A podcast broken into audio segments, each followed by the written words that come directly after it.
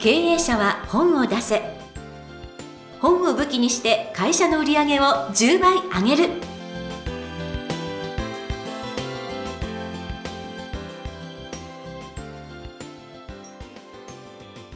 皆さんこんにちは。坂田陽子です。経営者は本を出せ。本を武器にして会社の売り上げを10倍上げる。ジャイアン今回もよろしくお願いいたします。はい、よろしくお願いします。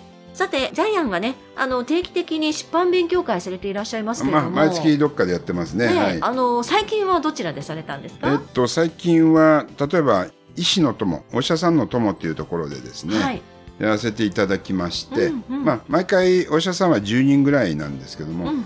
ただ出版とお医者さんは非常に親和性があって、うんえーまあ、ジャイアンの出版セミナーの後、大体2名ぐらい、あの、出版したいって申し込みいただいてるんですけども、すごい確率。高いですよね。ね。ええ。あの100人の前で話しても出版したいっていう方がゼロってこともあるんですけど、うん。たった7人か8人ぐらいで大体まあ1回23名。本あの本出したい、い経営者がいて、はい。まあでもお医者さんはやっぱ本出し出さないとね、うんうん。専門性持ってるので、まあ、生き残っていけないっていう部分もあると思うんですけどね、はいまあ、その中では例えば今回は童話を書きたいっていう女性がいて、なんとイェール大学で教えてる。マジかと思って。産婦人科の先生ですけども、なんと。えーまあ、ジャイアンと一緒にちょっと童話で、えー。っとはい、生命の神秘をじゃあ作りましょうみたいになりまして、はい、ここれから出版コンサル始まりますけどね、まあ、そういう方も超すごい先生いるんですね世の中にはね。ねえいやそんな方々とお目にかかれるはい出版コンサルって、なんかすごくいいお仕事だなと、ええ。思いますが。多分あのいい本ができて売れると思いますこはい、れは、はい。楽しみにしています、ということで経営者は本を出せジャイアン今回もよろしくお願いいたします、はいよろしくお願いします。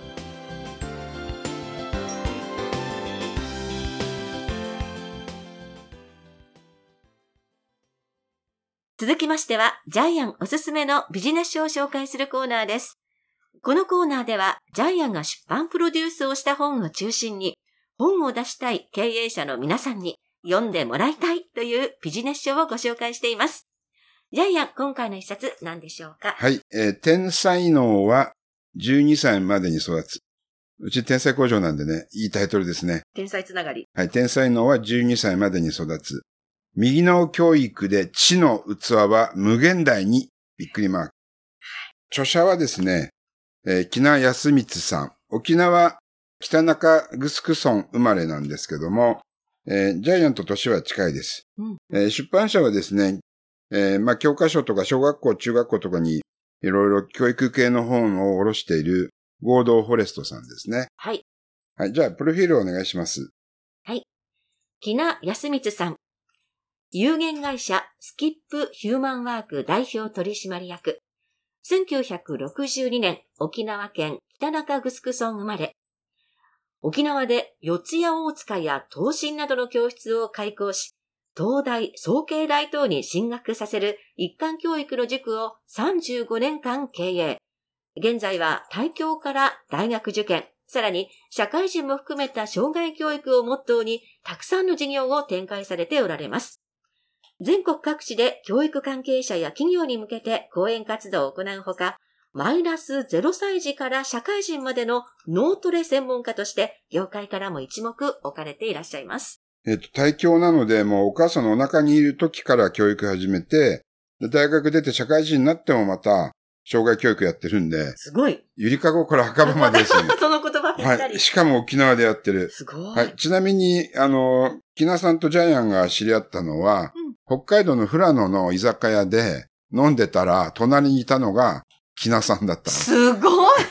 の。で、ジャイアンがプロデュースした沖縄の方の本も読まれてるってことで、えびっくりして、ええーみたいな感じで、じゃあ沖縄で会いましょう。で、会ったら、じゃあ、うん本作りましょうになったので、もう、結構ジャイアンこういうことあります。すごいはいご縁。ちなみに沖縄の家の、ジャイアンが買った家の隣の方も沖縄で一番大きい病院のうん理事長なので、その理事長の本も2冊出してるんで、すごもうだ誰でも本出せるってことですよね。い。いやー、はいすごいなー。ね、袖すり合うも出版の縁みたいなあ、感じで。すごい。はい。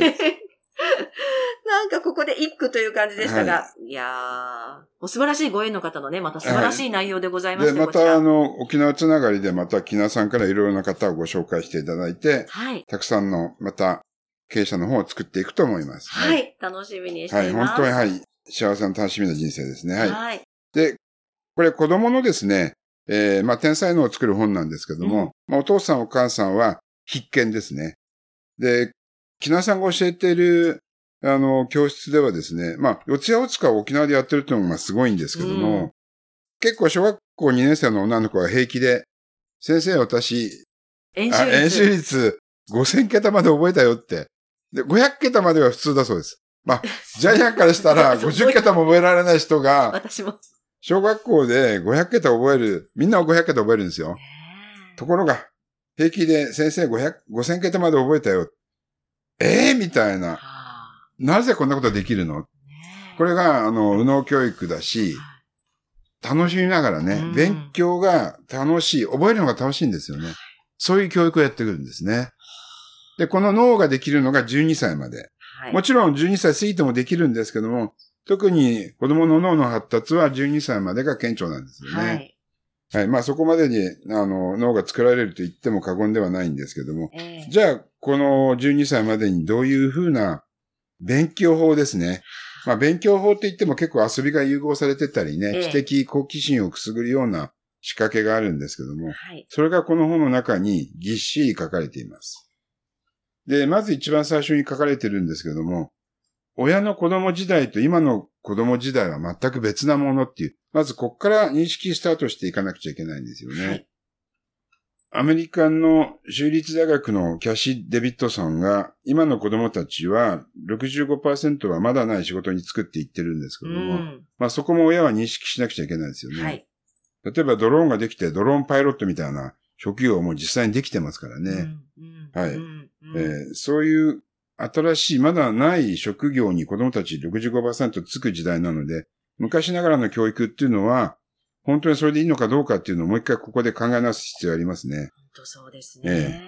で、さらに AI が、AI が発達すればするほど、あの人間ですからね、心の大切さが最も今後重要視されてきますので、えーオックスフォード大学のマイケル・オズボーンえー准教授が、えー発表した未来のスキルっていう論文の中に、2030年に必要とされるスキル。1番、戦略的学習力。まさにこの本のテーマが戦略的な学習力です。はい、2番目が心理学、3番目が指導力なんですけども、これは機械には AI にはできないから多分ベスト3に上がってるんですけども、1位が戦略的学習力。まあ、対人関係能力とか想像力とかですね。はいえーこちらの方をどんどん磨いていくんですけども、はい。これが、えーコンピューターには代替できないということですね。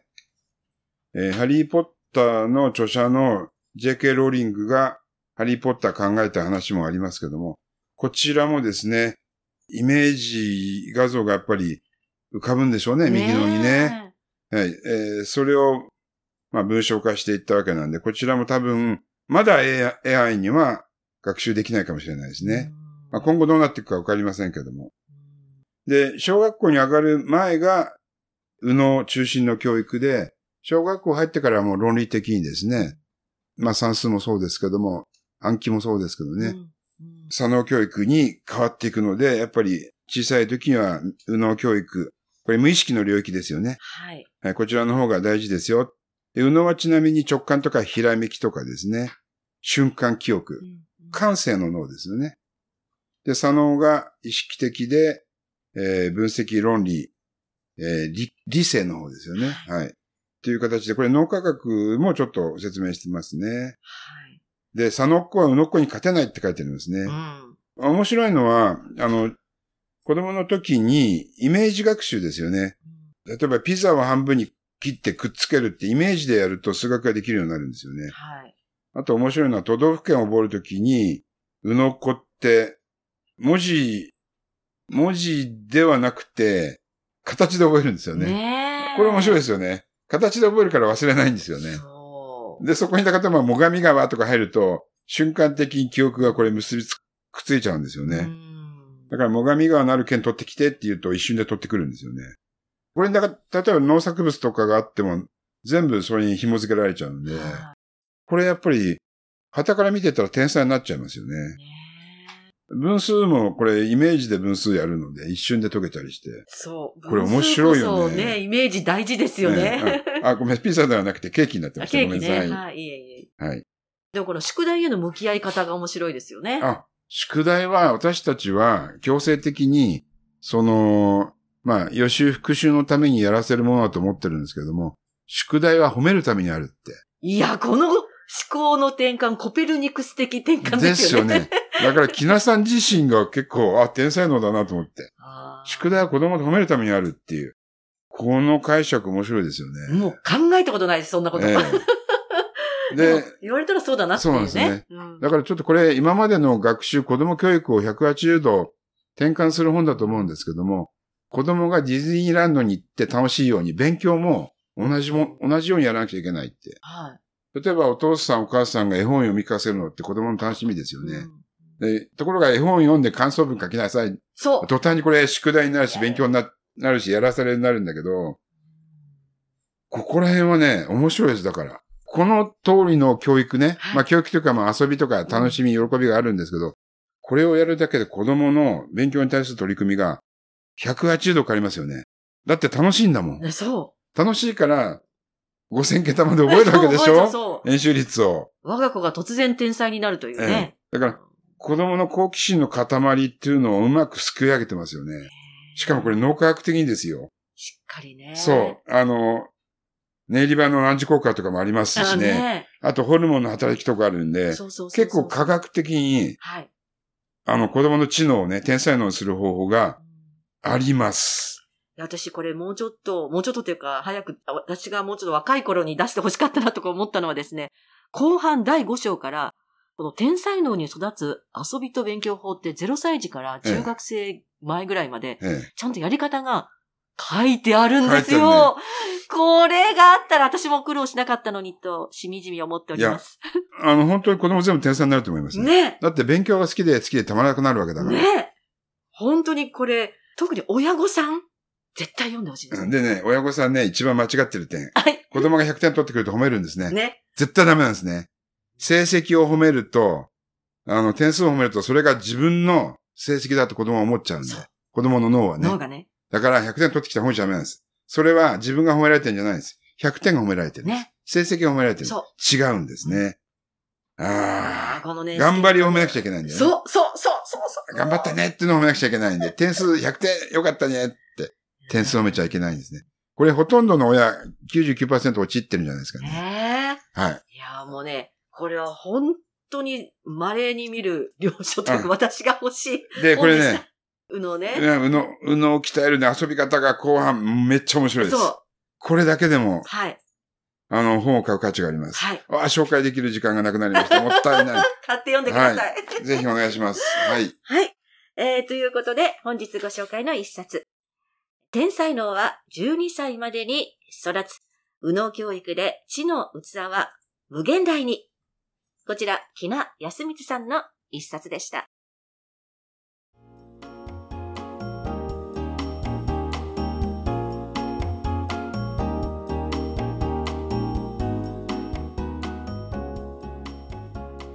続きましては、ブックウェポンのコーナーです。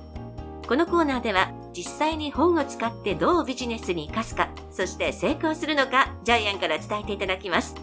今回のテーマ、お願いいたします。右の仕事術で会社が楽しくなる。えっと、結構会社員で月曜日に会社行きたくない人いますよね。それは会社がやらされ仕事で、その例えば営業成績とかを競わせてるわけなので、これ子供の右脳教育と同じように好きなことだけ、好きなだけやらせれば結局楽しいし、え営業成績も上がるし必ず成功しますよね。で、子供の可能性、え脳の可能性無限大。大人も多分同じだと思うんですけどね。営業は楽しいっていう楽しい営業脳を作れば、いくらでも多分成績は上がると思うんですけども、これが、あの、この本でいう戦略的学習力だと思うんですけども、で、例えば上司は部下の仕事が遅いと、仕事が遅いって起こるんですけども、えー、右脳教育においては、あ、これは落ち着いて行動してるなっていうふうに評価がまた別の評価があるんですよね。180度違う。ですから評価も変えなくちゃいけないわけなんで、だから昔ながらのあの上司のマネジメントっていうのも、これ親が子供をマネジメントするのとは違ってですね、今の若手社員は違うんだと。昔のスパルタ教育のもとに、えー、石にかじりついても営業を取ってこいっていう、えー、昭和の社員とは違うんだっていうのを上司が認識しなければいけないですよね。で、この天才能の本の中では、お父さんお母さんが子供のアバターになってはいけないって話が出てくるんですけども、まさに上司が部下のアバターになっちゃいけないんですよね。隣にいて、あれしろこれしろって言って命令して操ってはいけないわけなんで、えこれまたですね、まあ子供の幼児教育の本なんですけども、これはすべて会社経営、営業にも応用できる本だなというふうにジャイアンは思いながら読みました。はい。はい、えー、本日も胸にずしんとくるお話頂戴しましてありがとうございます。右脳の仕事術で会社が楽しくなるということで、ブックウェポンお話しいただきました。ありがとうございました。